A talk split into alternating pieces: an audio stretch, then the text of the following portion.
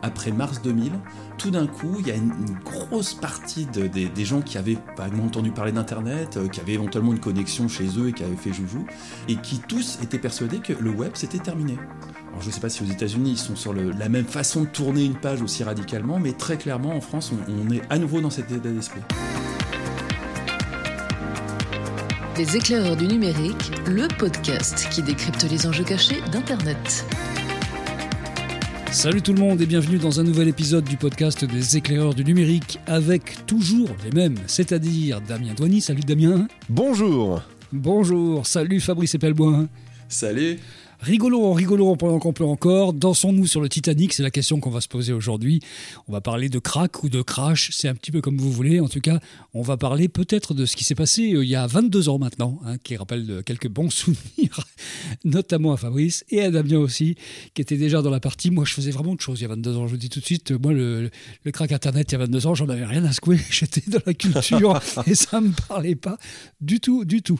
À ce moment-là, enfin, même si je suivais évidemment les informations. Bref, il y a un crack des, cryptos en ce moment, mais enfin, c'est pas la première fois que les cryptos prennent un bouillon et remontent derrière. Je rappelle que le Ethereum était à 400 balles il y a un an et demi, quelque chose comme ça, avant de passer à 4500 balles euh, six mois plus tard. Donc, euh, c'est pas non plus quelque chose d'extraordinaire pour les cryptos, mais enfin, on voit bien qu'il y a beaucoup de valeurs boursières qui se cassent la figure et qu'il y a quand même un mouvement qui va vers quelque chose qui ressemble un tout petit peu, notamment sur les valeurs euh, technologiques, à ce qu'on a connu en 2000, mon brave monsieur Epelboin.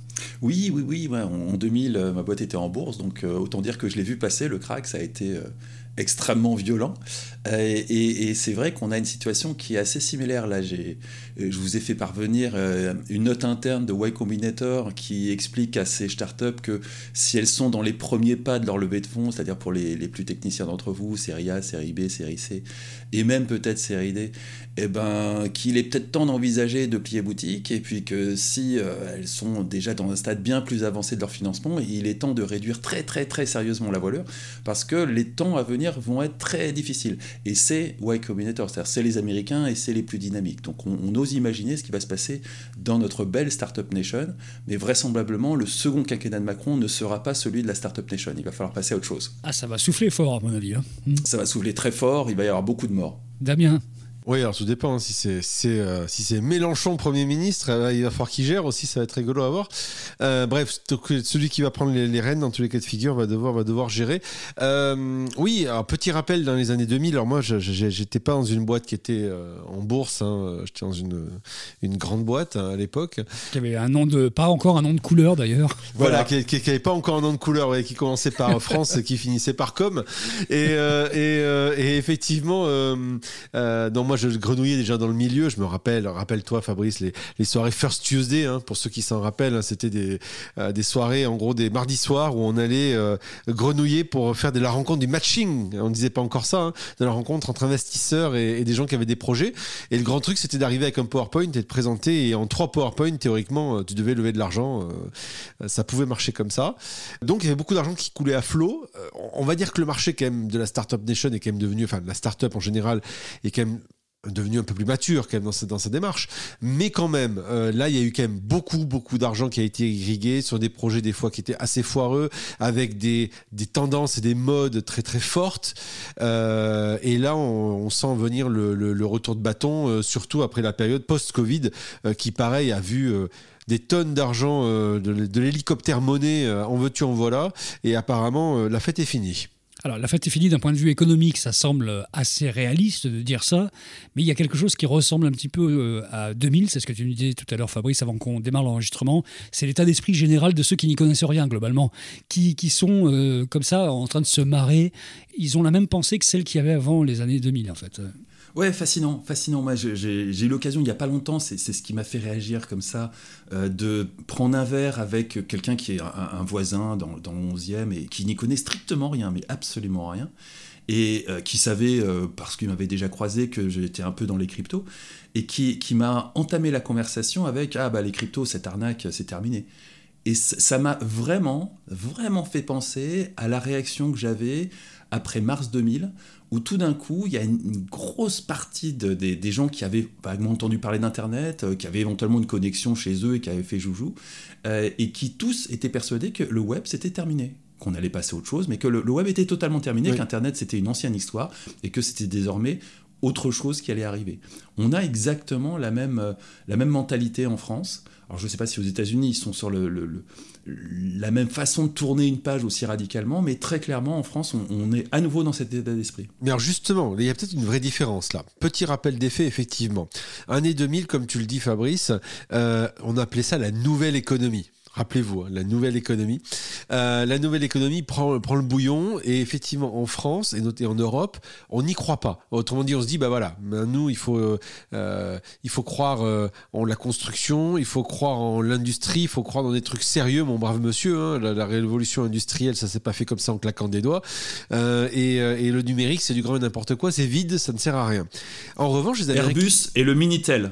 Exactement. C'est vraiment les deux et la construction, Bouygues, Vinci, tous ces trucs-là, enfin des trucs qui, voilà, c'est du, du, du, lourd et du sérieux. En Europe en général, ça a quand même été aussi le mouvement de masse qui fait qu'aujourd'hui, on n'a aucune grosse boîte, excepté euh, peut-être Spotify, euh, qui vraiment, je dire, d'un point de vue mondial, hein, peut, peut, peut, rivaliser. Euh, et Nokia a disparu. Enfin voilà, on avait des belles boîtes qui ont disparu parce qu'elles n'ont pas pris ce tournant-là. Donc peut-être quand même qu'il y a un truc à se voir, c'est que les Américains, eux, ils ont continué sur leur, sur leur lancée en se disant il y a un truc qui va se passer, ce qui a donné lieu d'ailleurs à la, vague du Web 2.0, qui a donné naissance aux GAFAM, et ainsi de suite. Donc si ils gardent quand même foi en l'avenir, euh, peut-être qu'ils euh, vont peut-être rebondir une deuxième fois.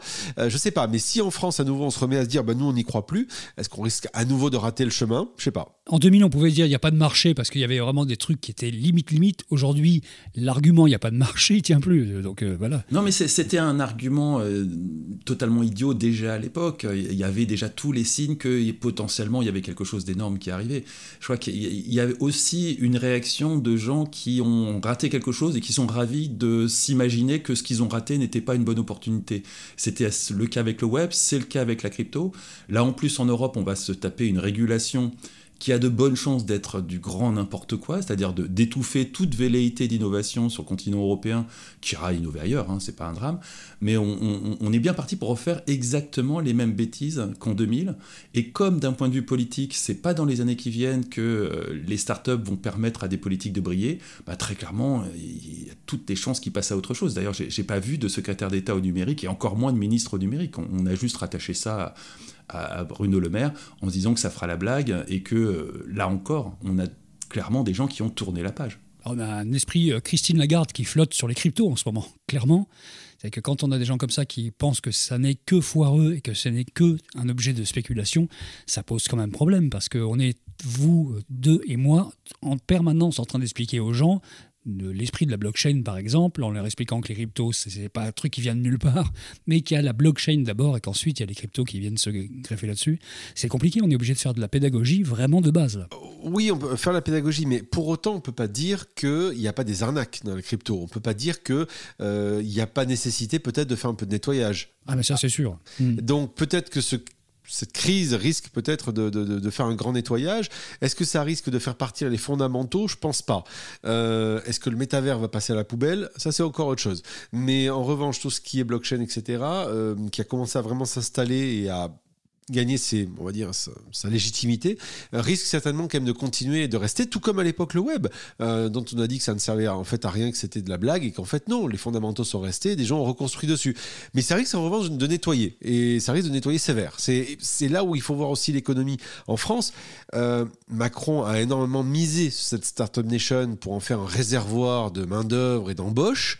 Si demain ça se met à souffler très très fort, euh, il risque d'y avoir une remontée euh, violente de, des taux de chômage euh, et c'est pas sûr que les boîtes classiques puissent absorber le choc.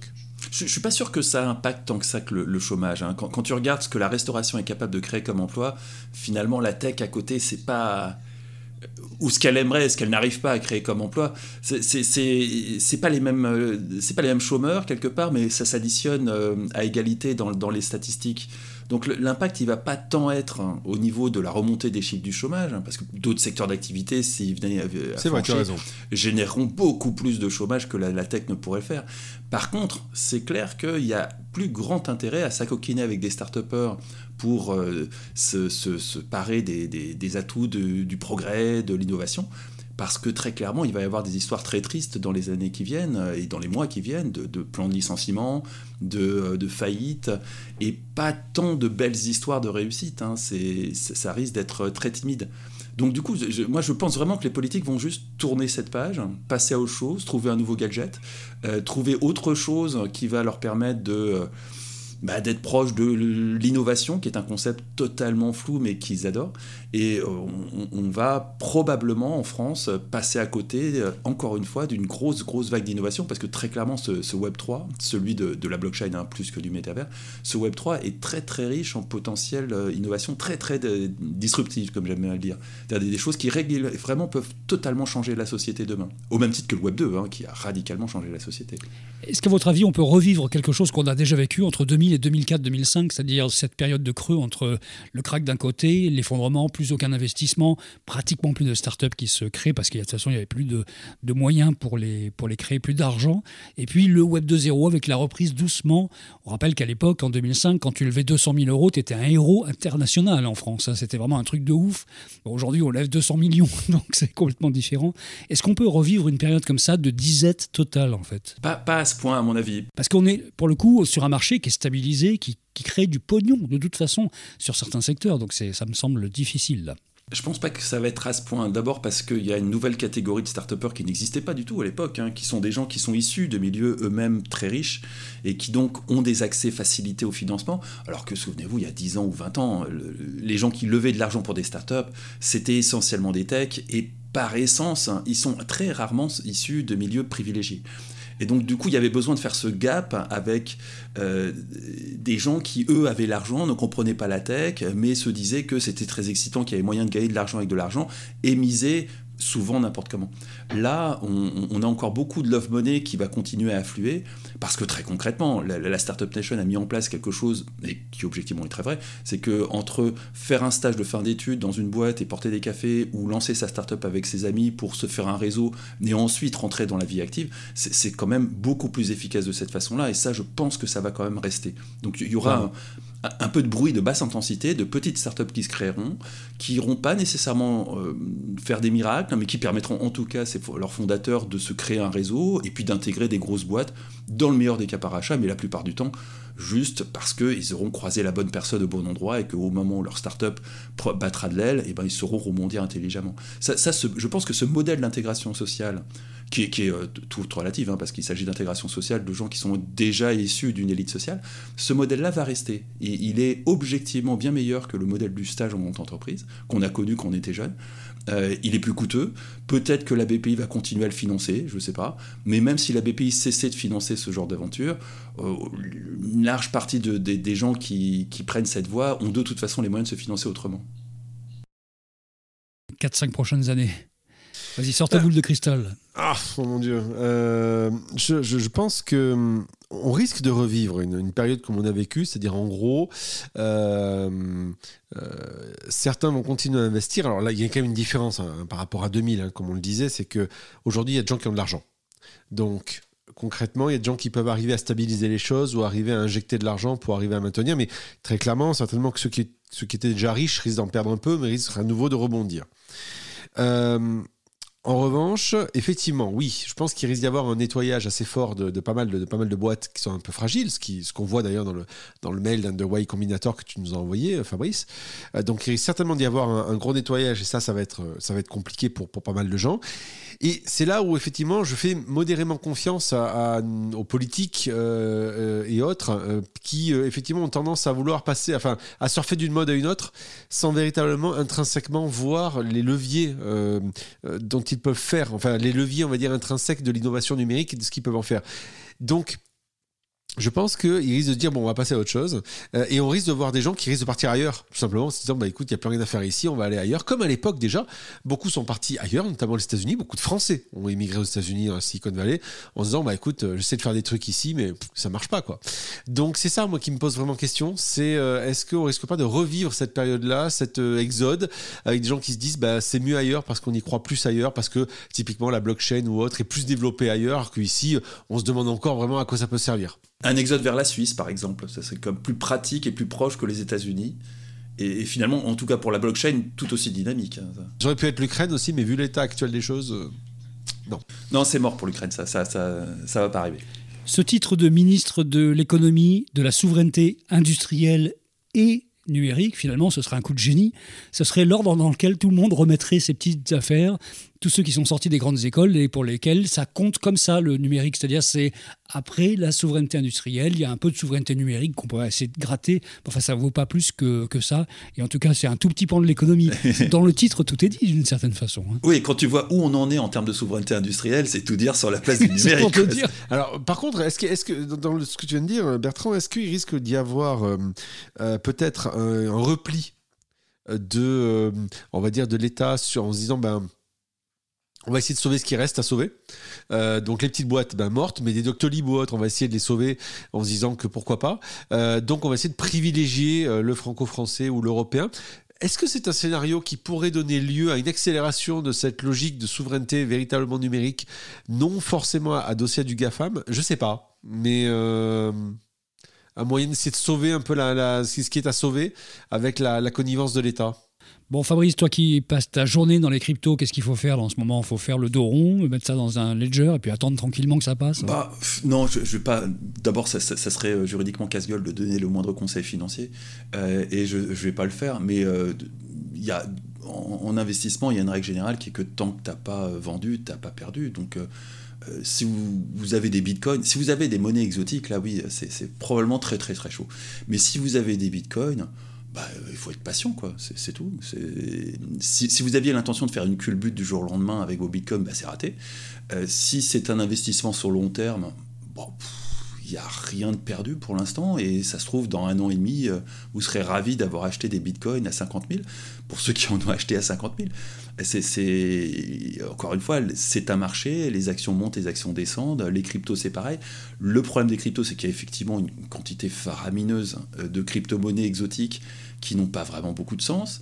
Il y a euh, probablement d'autres cryptos comme Luna qui euh, n'étaient absolument pas exotiques, hein, mais clairement qui avaient une faille fondamentale dans leur conception et qui s'effondreront demain. Mais c'est évident qu'il y aura plein de choses qui vont survivre. Hein. Moi, je, prie chaque jour pour que le DAI survive, qui est une autre euh, stablecoin. Euh, j'avais pas jamais compris comment fonctionnait Luna, donc Dieu merci, j'ai pas acheté quoi que ce soit là-dedans.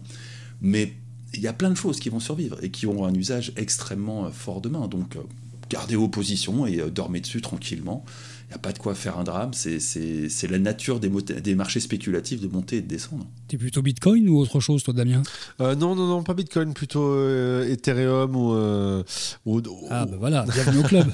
ou, d'autres, effectivement. mais après, tu as raison, Fabrice, sur la question des fondamentaux, même qui sont liés à certaines monnaies. En fait, on c'est pas très très clair et il y en a certaines qui sont, qui sont du, du vaporware, quoi, quasiment. Donc, bon il va y avoir une, correction là-dessus aussi du marché assez, assez forte. Ce que j'ai dit sur le Bitcoin s'applique à l'Ethereum. Hein. C'est quasiment une monnaie de référence au même titre que le Bitcoin. Et si en plus ils arrivent à faire leur transition vers du proof of stake, c'est-à-dire pour les écolos intégristes un système. Tu veux dire l'Ethereum 2 qu'on attend depuis 50 ans là maintenant hein L'Ethereum 2 qu'on attend depuis un bout de temps, mais qui aurait comme mérite hein, de ne pas avoir cette trace carbone atroce qu'il partage avec le Bitcoin.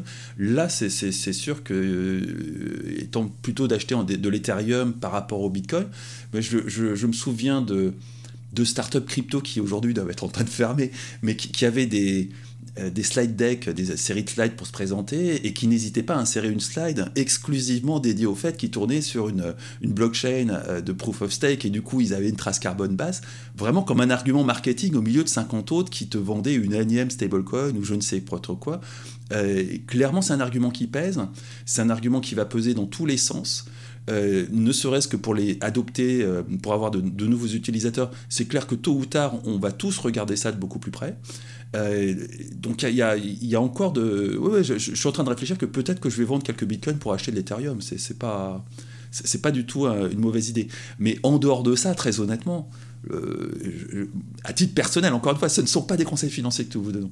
Euh, mais j'éviterai d'investir dans quoi que ce soit d'autre et je suis ravi de ne pas avoir grand-chose d'autre. Aujourd'hui, quand tu dis je vais vendre quelques bitcoins, ça fait tout de suite, euh, ça, te place le mec au niveau économique. mais, oui, mais, le, mec, il, parlait du bitcoin à la télé en 2013, forcément. Mais c'est encore une fois, c'est des marchés spéculatifs. Ça, ça les était, c'était pas du tout le cas au départ, hein. mais ça l'est, ça l'est devenu. Euh, ça ne va pas s'arrêter, contrairement à ce que croit ou espère Christine Lagarde. Ça va continuer. Donc si vous êtes dans une logique d'investissement long terme, ça n'est pas bien grave, il faut juste serrer les fesses quelques, quelques temps. Et si vous êtes dans une logique d'investissement court terme et que vous avez mis tout votre argent, c'est que bah, vous n'êtes pas fait pour investir de l'argent, très honnêtement. Bon, en tout cas, tant qu'il y a de la Wi-Fi, comme disent les gens qu'on aime tant et qui critiquent le, les crypto en ce moment, et tant qu'il y a de l'électricité, on pourra continuer à faire ce podcast. Et donc, on reviendra par exemple la semaine prochaine, en attendant d'être obligé de vendre nos micros, par exemple, pour survivre dans quelques temps. Allez, salut les gars, et surtout à vous tous, n'oubliez pas de vous abonner, profitez-en, ça ne durera peut-être pas, donc euh, abonnez-vous. nous, on ferme pas pour l'instant, on ferme pas, hein. nous, nous, nous, nous, on continue. Allez, salut à tous. À la semaine prochaine. Ciao. Les éclairs du numérique, un podcast de Bertrand Lenôtre, Damien Douany et Fabrice Epelboin. Vous avez aimé ce podcast? Retrouvez-nous sur leséclaireursdunumérique.fr.